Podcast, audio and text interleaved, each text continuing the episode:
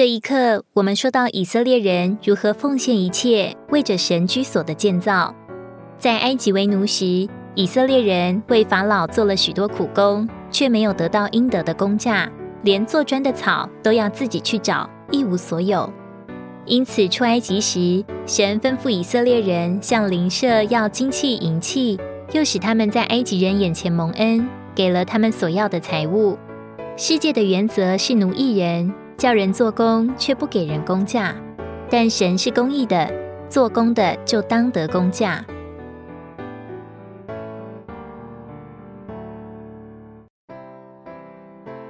我们在世界上工作，是为着不属世界的事，正如以色列人在埃及做工所得着的，却是为着不属埃及的事。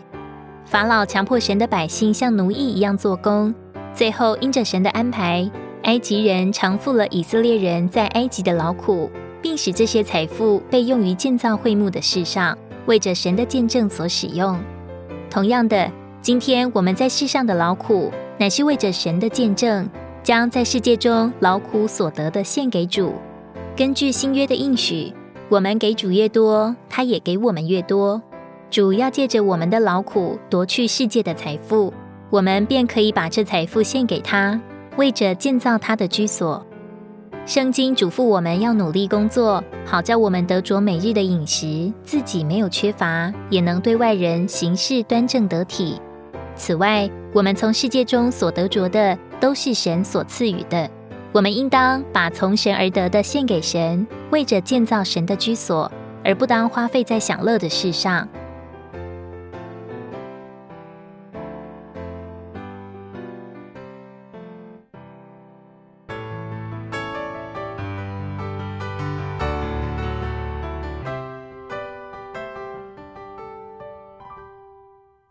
在前面，我们看见，当摩西在山上领受神的吩咐时，百姓在山下竟然错用了神所赐给他们的财物，铸了一只金牛犊当做偶像敬拜。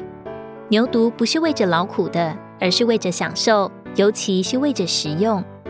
在旧约和新约里，牛犊都是用来喂养客人的。百姓造了金牛犊来敬拜，他们也在那里吃喝享受。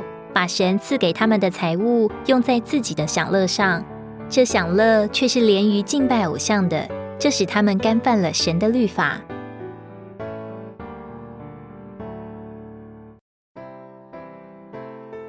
一切我们所有的都是神所赐的，将这些财物花费在享乐的事上是错误的。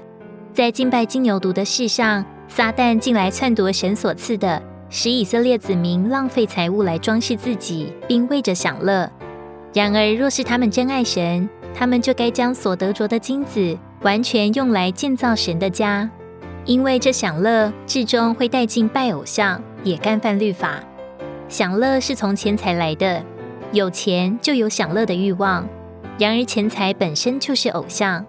马太福音告诉我们，一个人不能又侍奉神，又侍奉马门。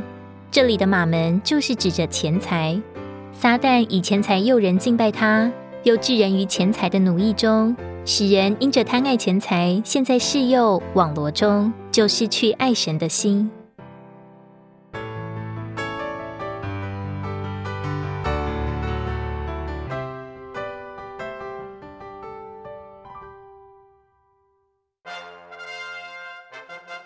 后来，摩西对以色列会众呼召，要他们为着建造神的居所，拿礼物来献给耶和华，包括金银铜、蓝色、紫色、朱红色线、细麻、山羊毛、染红的公羊皮、海狗皮、皂荚木、点灯的油、做羔羊和香的香料、红玛瑙与别样的宝石等等。这时的以色列百姓心里受感，无论男女，都照着自己所有的。甘心乐意的将礼物，甚至胸针、耳环、戒指和手镯，这些原本为着自己装饰的事物，都带来献给耶和华。还有一些心中有智慧的妇女，亲手纺线，拿来所纺蓝色、紫色、朱红色线和细麻、山羊毛等，作为建造神的居所和会幕所需的材料。在出埃及记中，我们看见两幅相反的图画。三十二章中。以色列人把他们的金子拿出来，为着铸造偶像以及自己的享乐，结果使他们犯罪偏离神，受到神的审判。但在三十五章，以色列人听见摩西的呼召，就不再保留财物为自己的装饰和享乐。同样的金子，向着金牛犊就是错的，就得磨得粉碎，惩罚拜偶像的人；但向着会幕就是对的，蒙神悦纳。盼望我们的眼睛都能被开启。看见同样的财物，因着向着不同的中心，就有不同的结果。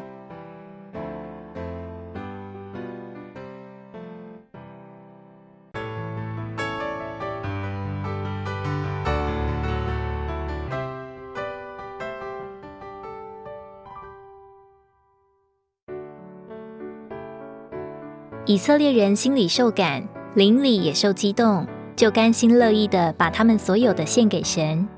每天早晨都有一些百姓将礼物拿来，还有一些是耶和华赐给他心里有智慧而受感前来做工的。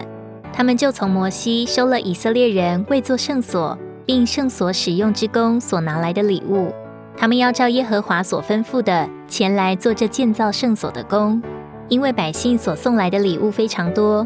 这些做工的智慧人就来对摩西说。百姓所拿来的够做一切当做的物，而且有余。于是摩西就传命给他们，在全营中宣告，不必再为圣所拿什么礼物来。以色列人献上礼物建造神居所的这幅图画，说出奉献的原则。当我们同心合意，也甘心乐意奉献为着神殿的需要时，神总是使我们绰绰有余。若肯为着神的财物分施于有需要的人，神就必定也有所给我们的。如果你不奉献，你始终觉得手中所有的只是一点点；但当每个人都将手中所有的一点奉献出来为着建造时，将看见神是多么丰裕，他总是使我们一切所需要的都充足、丰富有余。